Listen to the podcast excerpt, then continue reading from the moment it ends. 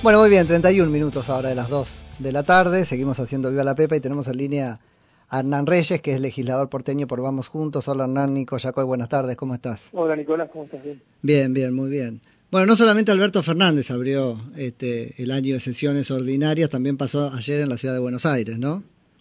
Sí, sí, eh, Horacio inició la sesión de la legislatura. Así es, así es. Bueno, contanos un poco tu percepción sobre ese... No, me pareció que que dio los lineamientos para los próximos cuatro años, después de cuatro años muy intensos que tuvo la ciudad, con mucha obra de infraestructura grande, obra de, esa que queda y que, que, sirve para, para muchos años, y marcó los lineamientos para lo que viene, haciendo eje en la educación, en el desarrollo económico en la ciudad, y en concluir a una obra que hoy parece de, menor envergadura, pero que hace unos años parece imposible, como el traslado a la cárcel de Devoto, eh, resolver el tema de la cárcel de caseros, ver con el gobierno nacional la posibilidad de, terminar de, de, una vez por todas el tema del trenzamiento.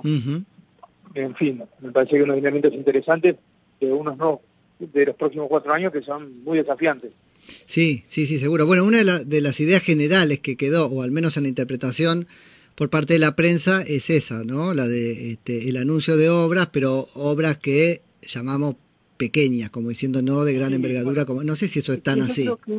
es que creo que una de las cosas que va a dejar el gobierno de, de la reta es que ha elevado la vara. En ah, punto, eh, cualquier eh, o próximo gobierno va a tener que tener un, una administración del Estado, una eficiencia en el manejo de los recursos públicos y una audacia y un compromiso con el cumplimiento de las promesas muy alto porque se ha hecho mucho, y como te decía, vos me decís, sí, tener el Ministerio de Educación en la Villa 31 parecía un sueño, y hoy lo es. Eh, haber sacado el elefante blanco y puesto allí el Ministerio de Desarrollo Humano, no es una promesa, hoy es. sí. Eh, bueno, Además se va generando ahí como una cosa... Hernán, se va generando una cosa, tiene que ver, como vos decís, con la vara, pero se va generando algo que es que este, quisiéramos obras grandes permanentemente, ¿no? Como que la demanda del ciudadano y decir, bueno, tampoco hay infinidad de obras grandes que hacer. ¿Qué queda pendiente grande? Y mira, grande para el de Devoto es que se vaya a la cárcel, ¿entendés? Claro, bueno, pero... Grande para el tipo de la 31 es que ahora le llegue el agua y, la luz. Eh, cada uno tiene sus cosas grandes y lo que todos los porteños tenemos que ver es una visión de ciudad. Y yo creo que Horacio también lo interesante de este discurso fue que marcó la visión de la ciudad. Habló de la economía del conocimiento, habló que la ciudad tiene que ser pionera en ese sentido, para lo cual va a profundizar el desarrollo del Parque de la Innovación allá en Núñez, vinculado a la Universidad de Buenos Aires.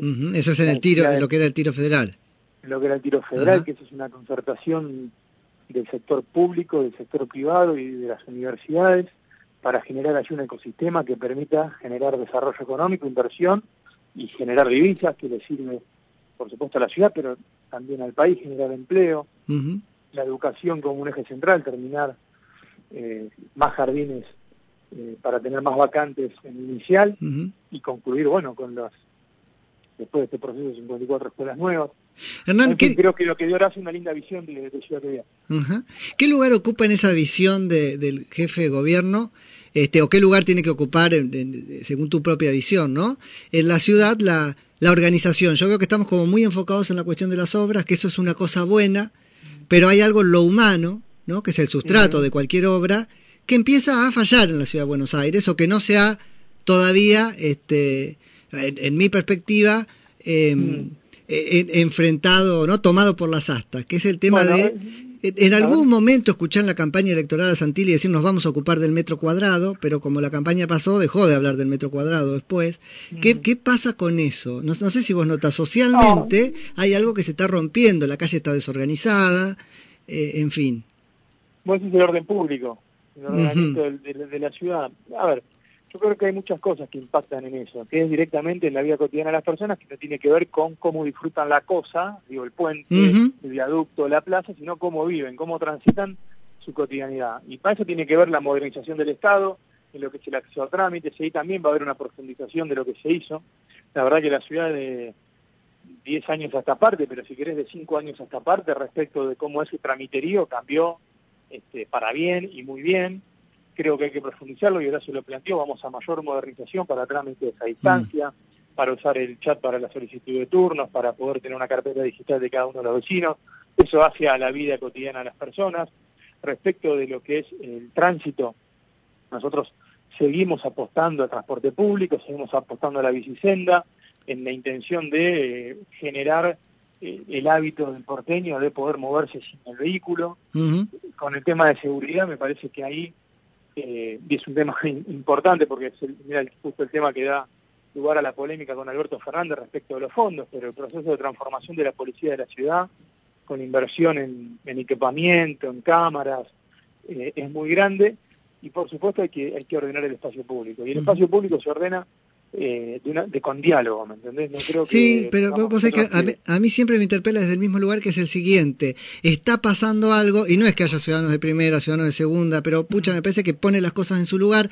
Está pasando algo con el ciudadano que eh, paga sus impuestos, por ejemplo. Total, no, bueno. Yo pago los impuestos y la verdad, la calle es un lío. Me, viste, viene un piola, estaciona donde yo tengo que entrar el auto y no pasa nada. Tengo a alguien durmiendo en la puerta y no hay manera de que alguien este, resuelva esa cuestión, se empieza a complicar y uno empieza a pensarlo desde ese lugar, ¿no? Pucha, qué buena la obra, pero, pero ¿dónde está mi derecho? Son dos cosas como, como, impactan en el mismo lugar, pero son dos cosas distintas. Una es el ordenamiento de tránsito, que ahí no hay no hay discusión, porque en realidad el incumplimiento de la norma de tránsito tiene su sanción y en todo caso habrá que reforzar los controles y también facilitar a los vecinos herramientas que ya existen, eh, que son aplicaciones que te permiten vamos, elevar la denuncia por, por mal estacionamiento y demás y otra la ocupación del espacio público. La ocupación del espacio público, ¿por qué digo que es con diálogo? Porque con diálogo se han resuelto cosas muy complejas y se han resuelto para bien. Eh, por supuesto, está siempre la tensión de eh, eh, la crisis por ahí económica que te impacta. seguro, seguro. El tipo que te vende. Seguro. y, la, y, la, y la tensión lógica del tipo que paga su impuesto, que tiene su vidriera a la calle y que dice, che, ¿cómo es? Entonces, nosotros el año pasado, hace dos años, se buscó una, una linda salida que fue el conflicto de Once, donde se hizo una capacitación, se creó un espacio público para que puedan los manteros trabajar allí y se ordenó. Eh, yo creo que hay que estar atento a eso. Porque no es que uno está pidiendo mayor presencia del Estado y qué sé yo, pero es decir, este, hay, hay muchos aspectos en los que el hecho le gana al derecho en la calle. Es cierto. y ahí es un drama, a partir de ahí se rompió algo y yo ya no quiero pagar el impuesto, no, me importa más la obra, ¿viste? Nicolás, no hay, no haber al no haber un Estado que regule esas relaciones, puede generar situaciones de violencia. Sí. Yo lo que creo que el gobierno, a través de eh, su política de mantenimiento del espacio público, que, que la verdad que se ve, digo, hay más plazas, se usan más, se disfrutan más y se cuidan más, porque es así, en la medida que vos dejas algo limpio, la gente lo mantiene, y, si a veces alguno rompiendo, ese propio vecino el que dice, che, que está haciendo, empieza a mirar el espacio público, tiene que ver también la otra mirada de la ocupación del espacio público por parte de, vendedores y demás, que es con diálogo. Y yo creo que es como empezar a bien al gobierno y, creo que es claro, es como empezar a educar, eh, a animarnos a decir respecto de ciertas cosas, no. Hasta ahora ha ganado el sí, ¿no? Entonces, todo es sí. Y, yo entiendo eso del diálogo, Hernán, pero te pregunto, ¿cómo se hace políticamente para que ese diálogo sea algo más que la concesión a una idea imperante? ¿Viste que ahora el diálogo es... No, no, es que ha sido exitoso la forma de resolver los conflictos en el espacio público. Ha sido exitoso, o sea, obviamente que tenés tu, el parque centenario se ordenó y tenemos ahí una claro. para ordenar, pero centralmente se ordenó todo lo que era el frente sobre Vías de hace unos años, se ordenó 11, se ordenó Avellaneda, ahora hay que volver porque el mantero vuelve, el mantero, digo, el partido organizado que es el reventa, se han hecho muchas ferias artesanales, las ferias funcionan bien. Sí, eso sí. Eh, en ese sentido, me parece que cuando el Estado está presente, regula, habilita espacios alternativos, el espacio público se convive. Se convive con el que tiene que laburar con la manta, con el que tiene la vidrieta y con el vecino que quiere caminar en paz. Ah. Es, interesante eso de ir, al, ir, a esa dimensión, ¿no es cierto?, humana y del, del metro cuadrado en lugar de tanto sobre la obra y qué sé yo, otro aspecto. En tu perspectiva, ¿cuáles son los este, desafíos de este año legislativo? Yo creo, bueno, mi trabajo particular, estoy muy enfocado en, lo que es promover a la ciudad de Buenos Aires como la capital de la economía del conocimiento. Ah, mucho, mucho. Vi tus últimos tres, cuatro proyectos este, de ley que tienen que ver con eso, ¿no? Con la innovación. muy, muy, muy, centrado en eso. Me parece que es eh, la ciudad tiene una potencialidad enorme. El mundo está pidiendo, eh, está demandando este tipo de, de, herramientas, de recursos. Creo que la ciudad, por su, por su capacidad intelectual, por su condición geográfica, es capaz de generar eh, riqueza, es capaz de generar divisas, es capaz de generar empleo, es capaz de ser vanguardia de Argentina o vanguardia de Latinoamérica, y hay que emular ciudades del mundo. Por eso me interesa mucho lo del Parque de la Innovación, me interesa mucho el Estado asociado al privado para generar desarrollo tecnológico en ciencia, en tecnología. Eh, bueno, tenés un proyecto de becas, ¿no es cierto?, o de micromecenazgo. Eh, eh, es el proyecto lindo también que voy a, voy a impulsar porque me parece interesante para que es el intercambio. Creo es importante que los chicos de escuelas públicas puedan intercambiar con colegios de América Latina, de Europa y de Norteamérica y recibir nosotros nuestro sistema de educación pública y de gestión privada también, pero nosotros mandar a nuestros chicos en intercambio y eso se puede hacer fácilmente, esponsorear lo que son las Olimpiadas de Conocimiento, en fin, yo creo que la ciudad, vos cuando decías eh, eh, la persona en el centro, sí. bueno, estos proyectos orientados al conocimiento de una ciudad que es una ciudad de servicio, eh, se tienen que potenciar. Y, podemos dar una mano grande al país porque podemos generar mucha, mucha división. ¿Y hay plafón para eso en la discusión, digo, legislativa general? Porque, y esto corre por mi cuenta, esto que vos decís suena a, bueno, eso es un nivelar para arriba, ¿no? Realmente. No, hay, hay plafón, hay un nuevo ministro de producción, José Luis Justi, que tiene una mirada de futuro, una mirada de, desarrollo económico de la ciudad